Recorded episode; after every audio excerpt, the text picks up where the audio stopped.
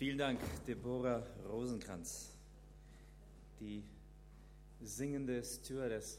Bei, bei welcher Fluglinie hast du damals gesungen? Das ist Cross Air, was war das? Gibt ha? Gibt's dir noch, nach, nachdem du gegangen bist? Achso. Also ich habe schon vermutet, es wäre Cross Air und dann waren ein paar Tage später, ein paar Tage später waren sie nicht mehr da. Also habe ich gedacht, logisch. Okay, schön, vielen Dank. Eine Lebensgeschichte, die viele schwere Details hat, mal so in Musik und Wortbeitrag. Ich finde es sehr beeindruckend. Thema heute Sehnsucht, Sucht, Erfüllung. Es gibt Menschen, die erkannt haben, dass die Zufriedenheit und Erfüllung nicht von Dingen abhängt, und sie arbeiten daran, die arbeiten an sich selber, um zu dieser Zufriedenheit und zu diesem Ausgeglichensein zu kommen. Und es gibt verschiedene Kurse über Zeitplanung, sicheres Auftreten, über Redeführung, Selbstwahrnehmung und vieles andere. Und das läuft unter Selbstmanagement, also als Oberbegriff Selbstmanagement. Wenn man aber jetzt äh, in die Welt der Tieren, also ins Tierreich hineinschaut, dann stellt man fest, dass die Tiere außer artgerechter Nahrung oder Umgebung und Haltung und, und genügend Nahrung keine Wünsche offen haben. Geht man zumindest davon aus. Wenn die artgerecht untergebracht sind und wenn die genügend, Schappi haben oder was immer sie brauchen, und dann ist das Leben gut für die Hunde und für Katzen was anderes halt.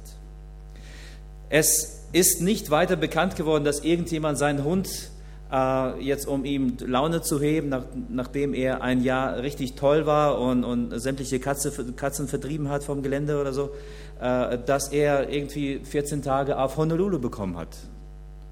Mal, hey Hund, du warst so toll, jetzt kriegst du Urlaub, hey, auf die Insel oder da würde der Hund gar nicht, das, die Aktion gar nicht schätzen. Also es ist nicht so, dass er irgendetwas an Wünschen noch hätte, dass er dann sich darüber freuen würde, dass er dann äh, so eine Aktion bekommt. Der Mensch, wenn er alle seine Bedürfnisse gestillt bekommen hat, wenn er genügend Essen hat und Trinken und das Dach über dem Kopf und einfach diese grundlegenden Bedürfnisse, wenn die gestillt sind, dann sind Sehnsüchte da. Es gibt Sehnsüchte, die vorhanden sind, die offen sind.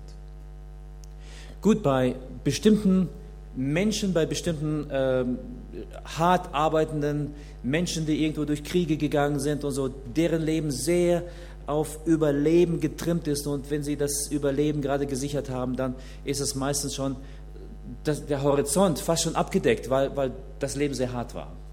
Aber im normalen heutigen Zeitalter, wo wir jetzt gerade stehen, wenn wir alle diese Grundbedürfnisse bekommen haben, dann sind weitere Sehnsüchte offen bei den Menschen. Weil der Mensch etwas in sich hat, was ihn von einem Tier unterscheidet. Der Mensch hat etwas in sich, was er in sich trägt, was sein, seine Identität ausmacht. Und da ist etwas da und diese Seele, die wir jetzt als Seele nennen, die ist am Verdursten. Die Seele braucht nicht nur Geld, die Seele braucht nicht noch ein Auto, die Seele braucht nicht irgendetwas, sondern die Seele ist an sich ruhelos, bis sie Frieden findet. Die Seele hat erst dann einen, einen Zustand der Ruhe, wenn da etwas hineingekommen ist, was materiell nicht abzudecken ist.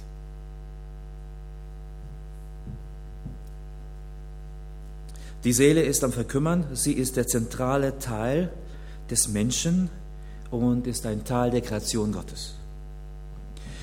Und davon hat Deborah ein bisschen geredet, dass erfolgreiche, begehr, begehrenswerte Menschen und begehrte Menschen ähm, dahin kommen, nachdem sie viele Fans haben. Viele schauen zu, die, zu, ihnen hoch und da kommen diese Limousinen angefahren und VIP und alles Mögliche, was da einfach sich, sich aneinander reiht was die Leute alles erleben, Es ist aber trotzdem nicht genügend, dass die Menschen sagen, hey, jetzt habe ich das erreicht, jetzt geht es mir richtig gut. Also so kann es bleiben für Jahrzehnte, so bin ich irgendwo angekommen und ich als Mensch bin gesättigt und mir geht es jetzt dauerhaft, äh, ich, ich bin zu Hause angekommen.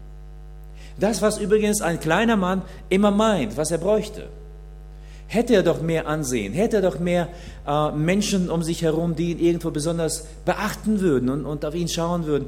Das wäre doch etwas Schönes. Also für Jugendliche so irgendwie ein Auto mit, mit ganz breiten Reifen oder so, das wäre doch, also was braucht man noch mehr? Hey, das Leben ist gut. Aber wenn dann diese Menschen, die noch viel, viel mehr als breite Reifen erreicht haben, dann geht es viel, viel weiter. Es geht bis in den Drogen hinein, in Exzesse aller Art, weil der Mensch irgendwo nicht an einem Level ankommt, wo er dann sagt, und jetzt ist Stopp und jetzt bin ich, jetzt bin ich da. Und wenn dieser Level irgendwie erreicht ist und dann ist dieser Level für eine gewisse Zeit vorhanden und man genießt das Ganze, logischerweise. Man freut sich darüber. Jetzt bin ich da irgendwo angekommen, habe ich lang geträumt. Aber dieser Zustand, der bleibt nicht vorhanden, dass er anhält und der Mensch sagt, so, jetzt bin ich da. Dann verschwindet das wieder. Man hört immer wieder von Menschen, die äh, ganz, ganz viel Geld über Nacht bekommen, mit Jackpot oder so, Lotto und so. Ähm, vor nicht so langer Zeit gab es wiederum jemand, der 37,7 Millionen bekommen hat und so, hey, was macht man mit, mit so viel Geld von über Nacht? Ich denke, manche würden sagen, ja, tausend Ideen. Das, das, das. Also ich hätte schon super Ideen, was ich damit machen würde und das Leben ist super gut. Aber nachdem eine Reihe dessen gegeben hat, dass Menschen so viel Geld verdient haben, äh, gab es eine Artikelserie, was wohl mit einzelnen Menschen geschehen ist, die so viel Geld über Nacht bekommen haben. Wie ist es denn so ein paar Jahre später, wie ist es wohl den Leuten ergangen? Und einige Leute haben es irgendwie gut gemacht, die konnten das anlegen und die haben was gekauft und vermietet und irgendwie und, und haben es auf ihre Art irgendwie mit gutem Rat und so, haben das gut äh, irgendwie angelegt und äh, haben gut damit gearbeitet. Äh, und dann war aber eine Serie von denen, die durch dieses Geld umgekommen sind. Ganze Reihe der Menschen leben heute nicht mehr, die ganz, ganz viel Geld bekommen haben. Die haben erstmal nicht einschätzen können, wie viel Geld das eigentlich war. Für manche Leute war das einfach Unsummen, also es ist endlos und ich kann ausgeben und ausgeben und ich habe immer noch genug, denn schließlich es sind 37 Millionen, nie gesehen, nie gehört und so. Und irgendwann ist das Geld weg und, und man fällt in tiefe Schulden hinein und keine Chance irgendwie das gerade zu biegen. Oder man kommt unter falsche Freunde oder Feinde oder Entführung. Und viele Leute haben einfach mit diesem Geld nicht etwas erreicht, was sie gehofft haben, dass füttert mich, das füttert meine Seele, das tut mir gut und ich bleibe irgendwo da. Äh, auch da ist eine gewisse Unsicherheit stattgefunden bei den Menschen. Angeblich hat der Rockefeller, dieser super, super, super Reiche von damals, gesagt auf die Frage, was würde er sich wohl wünschen, äh, dann hätte er wohl gesagt, ich hätte gerne von allem ein bisschen mehr. Immer, die Scheune hat nicht gereicht, um seine Dollars irgendwie zu fassen, aber äh, ja. Die Sehnsucht des Menschen ist im Grunde ein Indiz dafür, dass wir Menschen eine größere Bestimmung haben. Tiere haben es nicht. Die sind zufrieden, wenn sie ihren Knochen haben. Aber der Mensch, nachdem er alles, alles, alles hat und ihm im Vergleich zum anderen mehr als die anderen, ist er immer noch mit einem Loch in der Seele unterwegs, das nicht gestopft ist. Und das ist ein Indiz. Es gehört etwas in die Seele hinein, was man nicht erreichen kann mit normalen materiellen Möglichkeiten. Es gibt die Grundsehnsüchte, die jeder von uns hat, ob wir dann jetzt groß strecken oder nicht, aber das ist so wie eingebaut die Sehnsucht ist, dass ich geliebt werde. Dass ich weiß, ich bin geliebt. Die Deborah hat von der Familie geredet, dass sie getragen wurde, geliebt war von der Familie. Was für ein ungeheurer Schatz, den viele, viele Kinder heute nicht haben. Viele Menschen fühlen sich nicht geliebt oder von ihren Kindern äh, abgelehnt, äh, eben Eltern oder wie auch immer. Wir brauchen es, geliebt zu sein. Wir brauchen es, Frieden im Herzen zu haben. Frieden im Herzen, eine Stille, eine Ruhe im Herzen, dass ich sagen kann, mir geht's gut. Das brauchen wir. Wir brauchen Zufriedenheit. Das brauchen wir. Das sind so die Grundbedürfnisse eines Menschen. Und die Seele hat stattdessen, unabhängig von dem, was man beruflich erreicht hat und so, Mangel in der Seele. Und wie ich schon gesagt habe, ist es wie ein Loch in der Seele. Und man versucht es mit verschiedenen Dingen zu stopfen. Und man versucht ein Auto zu kaufen oder irgendein größeres Projekt zu machen, damit meine Seele zur Ruhe kommt. Hey, einen lang ersehnten Wunsch zu erfüllen, weil ich weiß, ich brauche etwas Größeres, weil mein, meine Sehnsucht ist groß. Und wenn ich das Große jetzt erreiche, das wird ein großes Loch zu stopfen und ich werde dann endlich mal da ankommen, wo ich hingehöre, dass ich als, als Mensch einfach mich entspannen kann, sagen kann, hier bin ich. Und dieses schöne Auto dauert nicht lange an, und dann merkt man es nur, hey, es ist ein Auto, vier Räder, das war's. Oder ein größerer Computer oder Urlaub oder was auch immer. Es sind ja so viele Möglichkeiten. Und was ich damit aufzählen möchte, ist es egal, an welchen nächsten Anschaffungsschritt du oder ich uns Gedanken machen. Es ist absolut egal. Wenn es nicht nur gerade aus der Ruhe heraus ist, wann man es braucht, als Werkzeug oder so, dann wird es das nicht tun, was jeder von uns insgeheime erwünscht, dass es das Loch in der Seele stopft. Das kann es eben nicht.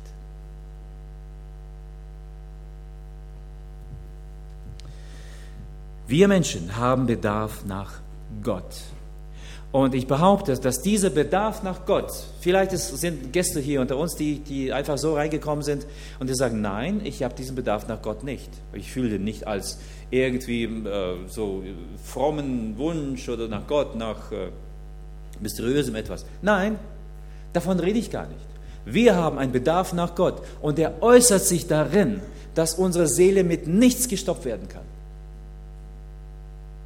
Und das ist ein höchst normaler Vorgang, dass du den Menschen geben kannst, was du magst. Es gibt nichts derartig Großes, dass der Mensch sagt, und ich kann mich entspannen, es geht gut. Du brauchst Gott. Das ist die Antwort. Und daher kann ich das so kühn behaupten, und ich glaube daran, und die Bibel sagt das ganz genau so, dass wir Menschen erst dann Ruhe finden, wenn wir Ruhe in Gott haben. Da kommt der Lebenserschaffer und der Mensch, der lebt, zueinander und die funktionieren als Tandem. Und da komme ich zur Ruhe, weil eben die beiden hinzugehörigen Teile auf einmal zueinander kommen. Und dieser Gott sagt, mein Kind, ich liebe dich, so wie du bist. In Jeremia 31 lese ich, mit ewiger Liebe habe ich dich gebildet. Darum habe ich dich habe ich dir meine Güte bewahrt. Mit ewiger Liebe. Ich weiß lange im Voraus, dass du kommen wirst. Irgendwann mal so, Ende 20. Jahrhundert, Anfang 21. Jahrhunderts, da, da ist deine Adresse, da, hast, da, da lebst du. Und schon viel, viel, viel früher habe ich das gewusst. Ich derjenige, der die Sterne berechnet und ich derjenige, der das Leben konzipiert. Ich derjenige, der das Auge schafft. Ich derjenige, der Allergien zu bekämpfen weiß und all diese Dinge. Ich bin derjenige, der ganz genau weiß, wann du kommst, wann du lebst und wann du gehst. Und ich habe großes Interesse an dir. Und du wirst nicht ruhig werden.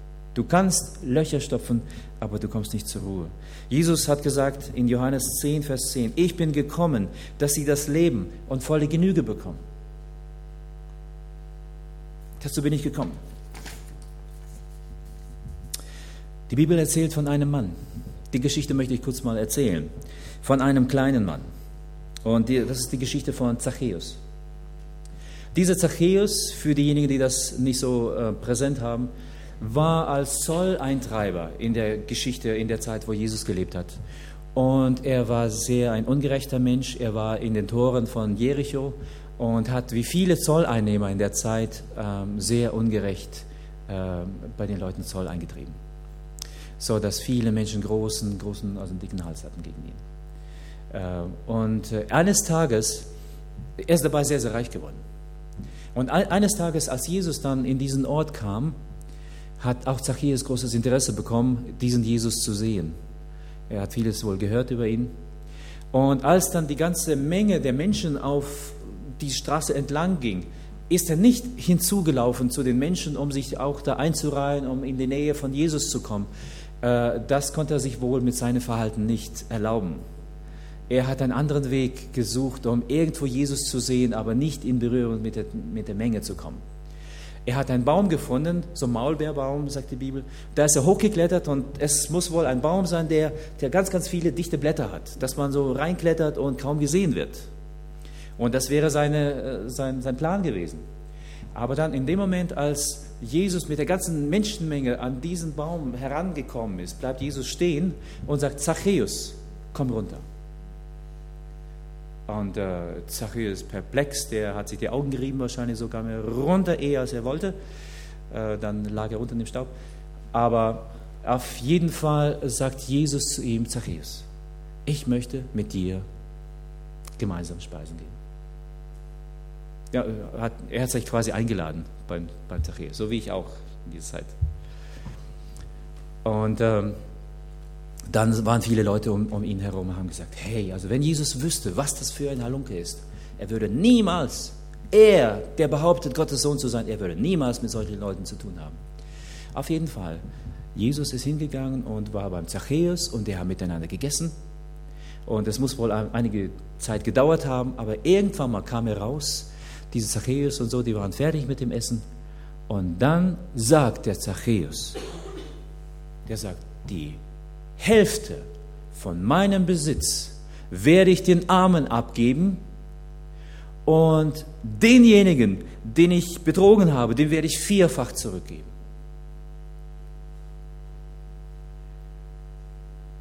Und das war ungeheuer. Für die Leute, die äh, diesen Zachäus kennen, die haben festgestellt, dass hier mit Zachäus etwas sehr Unnormales stattgefunden hat.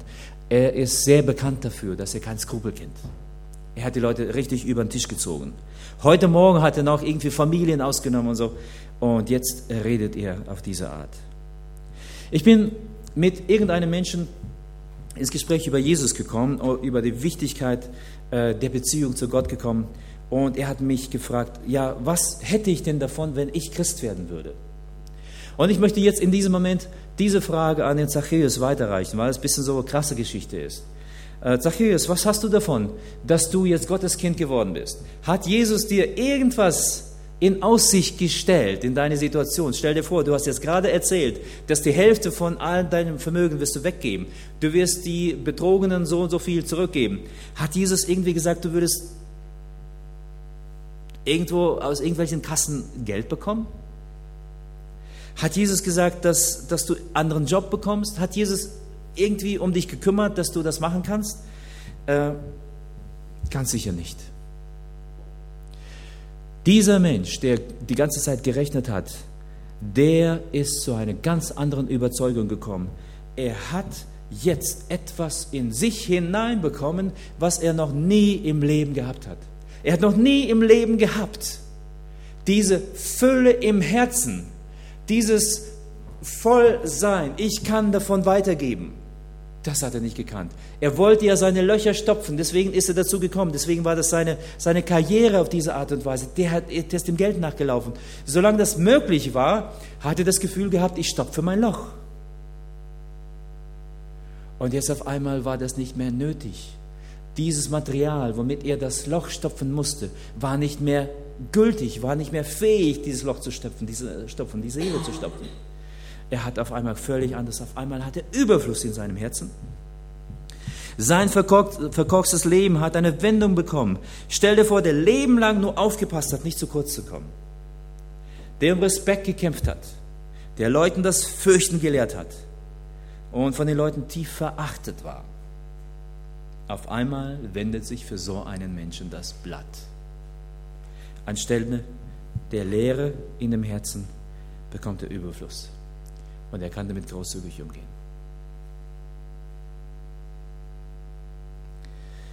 Was mich so begeistert an diesen Abenden,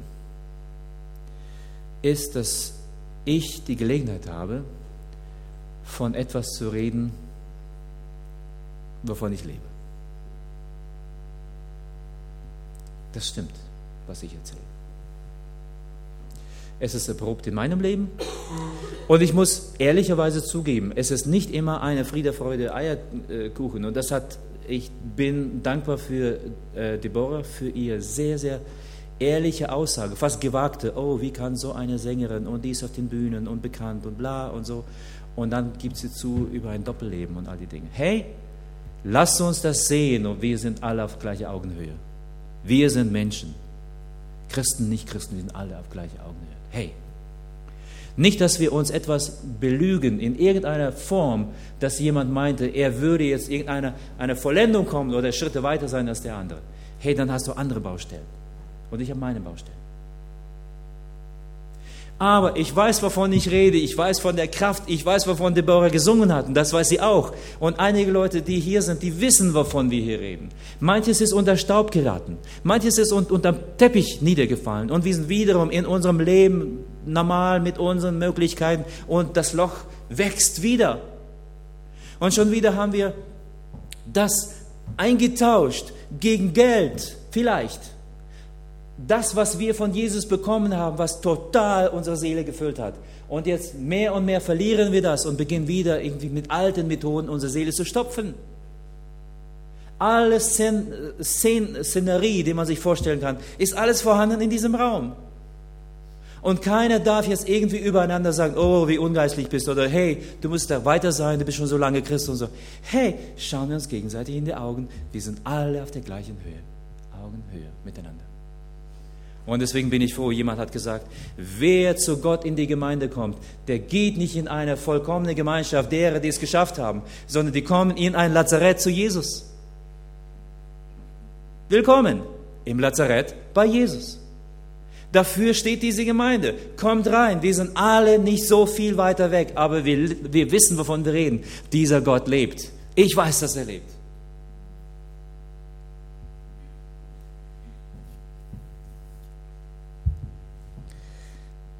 Und dieser Zachäus hat etwas bekommen, von dem ich weiß. Ich kann mir das nachempfinden.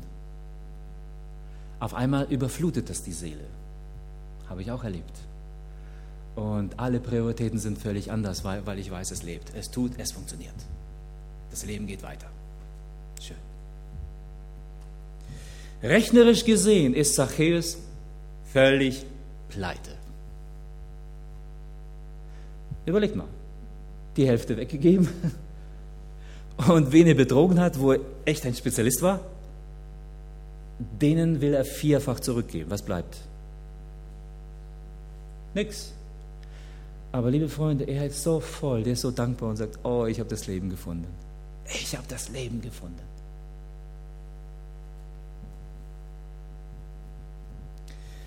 Sind wir bereit, in diesen Tausch einzugehen? Dass wir sagen, hey, mein Material, das ich bis jetzt so als Krücke gebraucht habe, meine Seele zu stopfen, das gebe ich auf. Ich will leben. Ich will, dass Jesus hineingreift. Ich will, dass mein Herz voll wird. Ich will es. Verdient habe ich es nicht. Niemand hat es verdient. Niemand. Ob du ein Gast bist und einfach perfektes, gutes Leben dahingestellt hast, Respekt. Es gibt super tolle Leute, die die an Gott nicht glauben. Und ich muss äh, Hut ziehen, weil einfach geniale Leute sind. Oder ein Durchschnitts Durchschnittsmensch, was auch immer du bist. Wir brauchen Gott. Jesus sagt, kommt zu mir her, alle, die ihr mühselig und beladen seid. Ich will euch erquicken. Mitten aus dem Leben heraus. Ganz normal, hey, ihr habt eure Probleme und ich sage euch, kommt zu mir. Ich weiß, dass ihr das habt. Ihr braucht euch nicht zu verstecken, ihr braucht es voreinander nicht irgendwie maskieren und so, dass, hey, ich habe kein Problem, ich lächle dir entgegen und du kommst nicht auf den Gedanken, wie es mir geht und so. Alles das ist drin in unseren Reihen. Aber Gott sagt, hey, komm zu mir mit allem mühseligen und beladenen äh, Gewichtungen in, oder Gewichten in deinem Leben. Ihr habt Bürden, bringt sie zu mir. Ihr habt euer Leben gelebt, so gut ihr konntet. Mit all euren Versuchen, das gut zu machen, kommt her zu mir. Ich lade euch ein. Und da war eine Geschichte mit Jesus auch, dass ein, ein reicher junger Mann zu ihm kam, der, der sonst sehr, sehr fromm war, der war sehr, sehr gut drauf und, und hat Bibel, sehr, sehr gut, die Bibel gut gekannt, war sehr, sehr reich.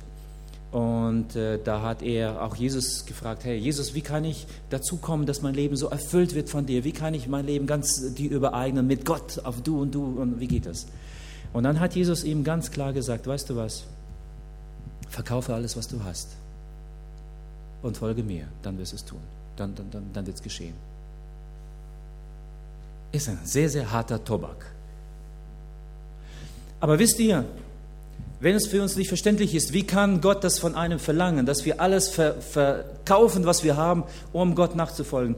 Wenn Jesus sagen würde, komm mit, und dieser junge Mann hält sich an diesem Geld und an seinem an Konten fest wie eine Klette, er wird nie glücklich. Er versucht, das, die ganze Konten sich vor der Seele zu halten, um die Löcher zu stopfen. Wenn das nicht weggerissen wird von der Seele, dann kann Gott dir nicht helfen. Gott ist nicht gegen gegen äh, Reichtum. Gott ist nicht gegen, dass du erfolgreich durchs Leben gehst. Aber wenn dein Geld die Seele stopft, dann reißt es das weg. Das gehört nicht dahin.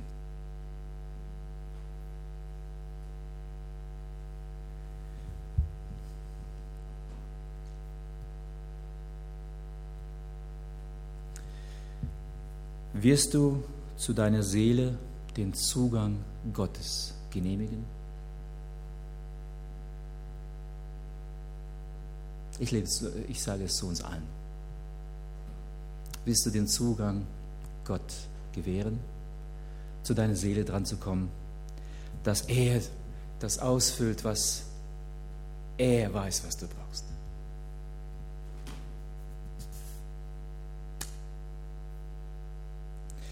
Lass Gott in dein Leben kommen. Erlaube Gott, dein Leben größer zu machen, als dein Portemonnaie es erlaubt. Viel, viel größer. Und Gott hat gerade diesem Zachäus geholfen, völlig neu zu starten.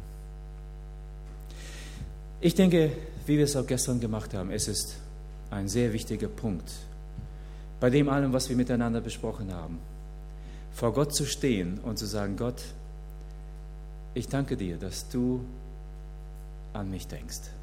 Ich möchte, dass du in mein Leben hineinkommst, dass meine Seele von deiner Person gefüllt wird, dass ich dich als meinen Herrn über mich habe, dass ich dich als meinen Freund habe, dich als meine Absicherung habe, dich als meinen Weg, meine Wegführung dass ich dich habe da, wo ich keinen Boden unter den Füßen habe. Gott, ich will mit dir leben.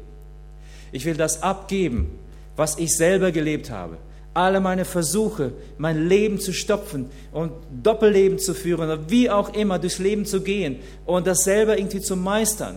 Und ich komme mit meinem Loch in meinem Herzen nicht zurecht. Ich kann das mit nichts mehr stopfen. Gott, komm in mein Leben. Wer das möchte, dem möchte ich das heute Abend ans Herz legen, dass du heute dein Herz für Gott öffnest, für Jesus Christus, der übrigens alles dieses mit seinem Leben als Gott bezahlt hat. Er, Gott, er, die Bibel sagt, er war der Schöpfer dieser Erde des Universums. Er, Jesus hing am Kreuz. Er starb. Er hat es bezahlt. Und dass wir davon reden können, von so einer, einer ein Transfer Gottes Throns in dein Leben hinein, hat Jesus bezahlt. Und das ist nicht weniger als das, dass Gott in dir leben möchte. Und ich möchte das auch lieben Freunden Christen sagen. Hey, vielleicht hast du manches ausgetauscht und mittlerweile, dass du schon Dinge stopfst und deine Seele irgendwie das, das Loch zumachst mit irgendwas anderem, dann ist es heute auch dein Abend. Komm zu Jesus. Mach diese Lebensrückwiedergabe an Jesus. Tu das. Ich möchte jetzt gerade beten. Und wenn du das Gebet zu deinem eigenen Gebet machst, ich mache immer so kurze Pausen und dessen bewusst bist, dass Gott das ganz genau hört und das als dein Gebet annimmt, dann ist es dein Abend. Du kannst es heute machen und Jesus wird dich hören. Und wenn du ihn rufst und bittest, dass er in dein Herz hineinkommt, er wird das tun. Er schätzt, liebt, trägt dich. Ich freue mich über diesen Abend. Ich freue mich, dass ich darüber reden kann. Es ist so. Wir beten.